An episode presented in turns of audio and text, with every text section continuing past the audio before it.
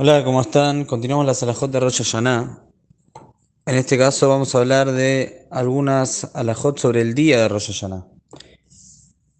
En el día de Rosh la tefilá, hacemos tefilá de Shahrit, como están los Mahzorim, muy parecida a la tefilá de Shabbat, hasta la Amidad. La Amidad, sabemos todos, es la Amidad de Rosh con los agregados de Rosh Hashanah y de Hacer Dime de Shuvah, como vamos a hablar de Hashem en los próximos días.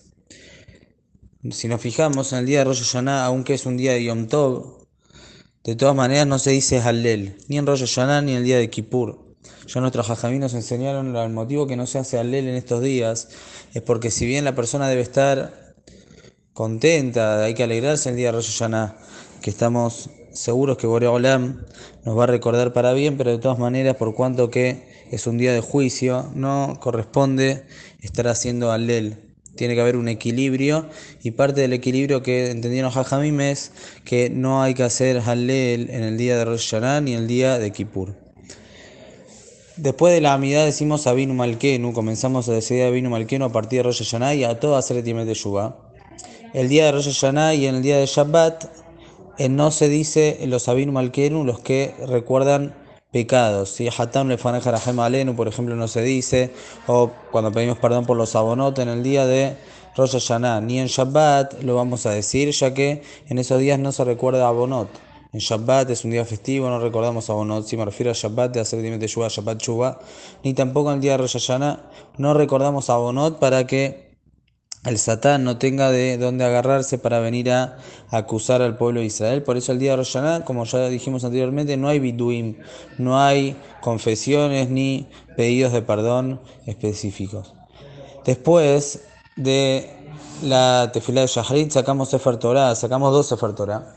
La primera Sefer Torah se va a leer el primer día de Rosh Hashanah, la Perashá Ba'ashem de Tzara, la Perashá donde Boreó Olam recordó a Sara y hizo que que embarazada, donde después está el nacimiento de Ishaq Abinu.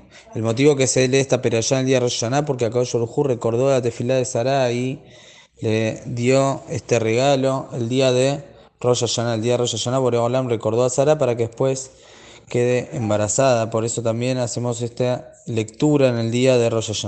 Y la perashá, el segundo día de Rosh vamos a hablar la perashá de la Akedat Ishaq si nos fijamos en muchas partes de la tefilá, recordamos la Kedat Ishaq, que es un zehut muy grande para el pueblo de Israel, hasta el día de hoy, hasta nuestros días. El zehut de la Kedat Ishaq todavía nos acompaña y por el zehut de la Kedat es que acá se apiada del pueblo de Israel. Por eso es una fecha especial para leer esta perashá, así por eso será el segundo día la perashá de la Akedat Ishaq, o sea, el primer día la perashá de Sarah, que Boreolam la recordó, y el segundo día leemos la perashá de Akedat Ishaq. Nuestros jajaín dijeron que es muy bueno que la persona suba al Sefer Torah en el día de Rosh o el día de Kippur en los días de Yamim Noraim. Es muy bueno que la persona suba a la Torah. Y nuestros jajamim nos dicen aún en los lugares donde las aliot se venden, esa plata obviamente va para el Kodesh. También es bueno que la persona se esfuerce y compre una aliada según sus posibilidades. Cuando la persona hace las mitzvot con esfuerzo, gastando de su dinero, es preciada por el valor que la persona le da. Entonces es bueno que la persona procure tener una aliá en los Yamim Noraim. Si puede, obviamente, si está dentro de sus posibilidades, si no la persona no debe angustiarse ni ponerse mal, no hay ningún, no es que es una alajá que hay que, hay que subir, pero es bueno la persona que puede. También nuestros jajamim nos dijeron que no por querer subir en una aliá en estos días, la tiene que venir Hasbe Shaloma, Mahlokot o cosas por el estilo si trae Kafahaim.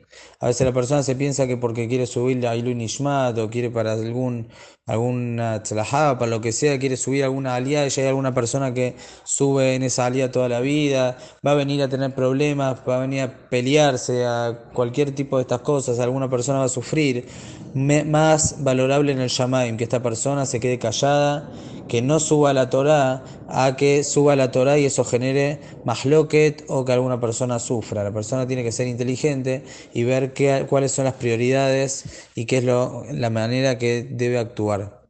La mejor manera que debe actuar, cuál es esa, así tiene que ser la persona, así tiene que pensar. Que tengan muy buenos días y Besat Hashem, mañana seguimos con las alajot que nos faltan de Rosh.